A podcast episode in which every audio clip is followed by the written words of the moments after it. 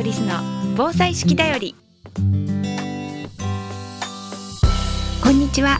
アウトドア防災ガイドの安藤リスです。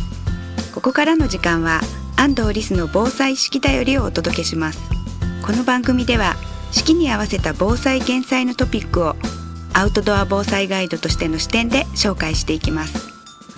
アウトドアのスキルには自然と共に生きる知恵がたくさん詰まっています。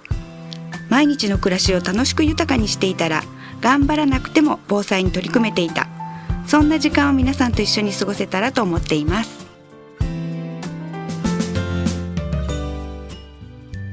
安藤リスの防災式だより。この番組は有限会社志村ペットセーバー株式会社デコス日本ボレイト株式会社坂本助産所の提供でお送りします。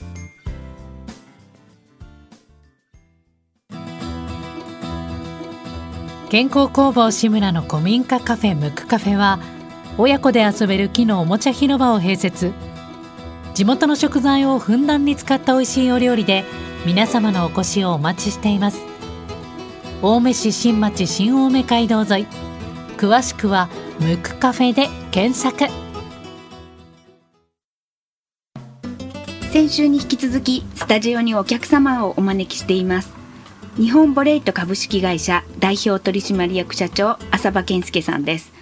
前回、はい、家の耐震性に欠かせないシロアリ対策について、はい、日本では合成殺虫剤を使用しているっていうふうにお話をお聞きしました、えーはい、で浅場さんのところでは、はい、放散処理っていうことをされているということなんですけれども、放散処理のメリットは何なんでしょう、まず放酸というのは自然素材であるということですね、はい、えー、それとあとはあ効果が、うん、ずっと持続するということ。だから再処理の必要がないんですね。ずっと持続なんですね、はい。はい、これ科学的に言うと無機物というもので、うんうん、科学的に非常に安定しているものなので、はい、えー、ずっと効果が続くわけで、ね、薄まらないんですよね。なので合成殺虫剤みたいに5年ごとに数十万円かけて再処理をするという必要はないです。はい、ないんですね。はい、あとはあ一番これが一番大切だと思うんですけれども、はい、揮発しませんので、はいはい、空気汚さないんですね。住んでる人の健康を害するということが一切ないと、ないんですね。い。うことなんですね。じゃ息苦しくなったりとか、そういうことは一切ない。例えばシックハウス症候群であったりとか化学物質過敏症になったりとかっていうのは、あ大丈夫なんです。例えば化学物質過敏症の方々っていうのは、い、ろんな化学物質に反応してしまうんですけれども、はい、あの方々は昔からえー、文化的にですね、はい、えー、シロアリ対策は放酸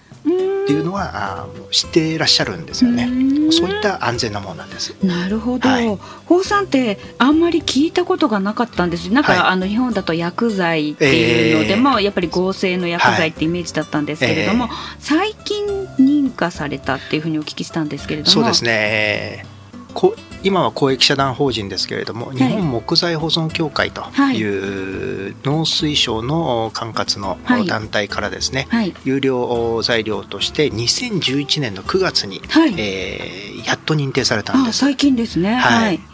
それ以前まではこういった、じゃあ浅場さんお仕事されていなかったってことですか？いやもう認定前から私、放産を、はい、絶対これ日本で、はい、えー、広げなきゃいけないという使命を持ってですね使命ですか、えー、はい、はい、やってたんですけれども、はい、宝さんと出会ったのがですね、はい、えー当時ちょっと何年か今あすぐ出てこないんですけれども、はい、アメリカ大使館で、うん、えー、放産というのはアメリカで掘れるんでアメリカの産業なんですね。そうなんですね、はい、でアメリカの大使館の商務部が、はい、あ日本で放産を広めるためにセミナーをやって、うん、でそこで今私は20年以上も師として仰いでいる荒川民生という、はい、日本の放産第一人者に会いまして、はい、話を聞いて、はい、アメリカでは放産、うん、世界では放産、でも日本では合成殺虫剤。なぜかというと規制があるから。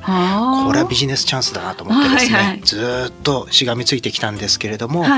ただですねやはりこの認定が下りるかどうかその瀬戸際ではですね、はい、えー、僕はよくこういう話するんですけれども、はい、飛行機でですね、滑走路をゴロゴロゴロゴロこうさまよっていてですね、はい、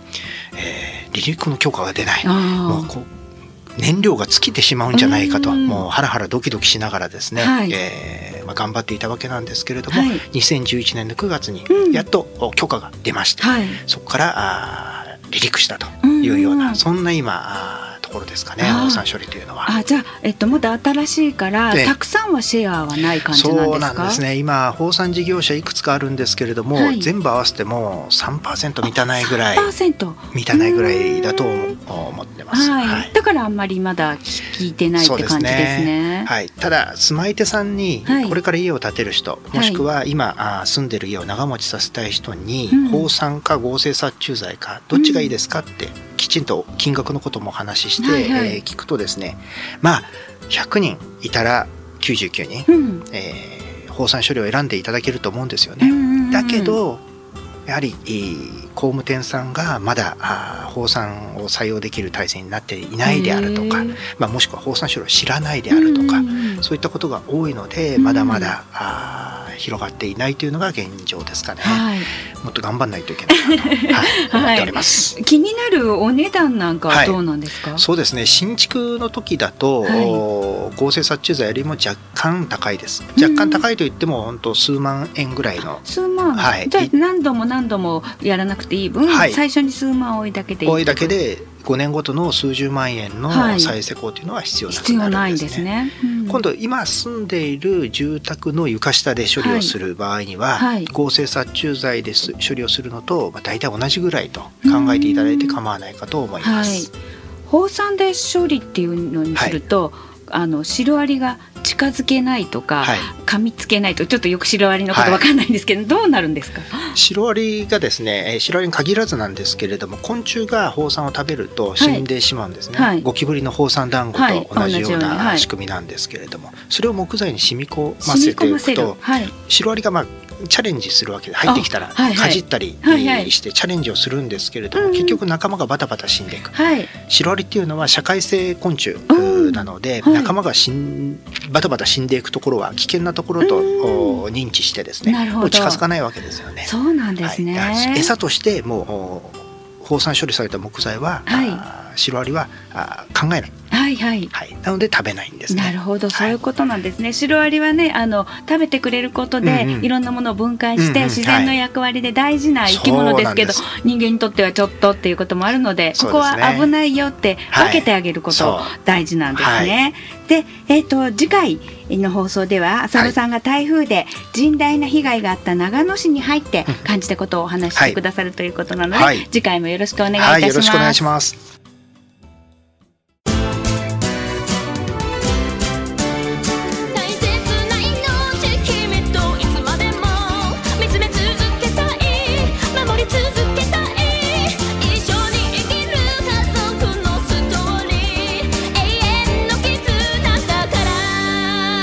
救急法ならペットセーバーズ。安藤リスの防災式だよりこの番組では皆さんからのお便りをお待ちしています。番組へのご感想安藤リスさんへの質問お聞きの放送局までお寄せください。次回の放送もどうぞお楽しみに。安藤リスの防災式だよりこの番組は「有限会社志村ペットセーバー。株式会社デコス。日本ボレイト株式会社。坂本助産所の提供でお送りしました。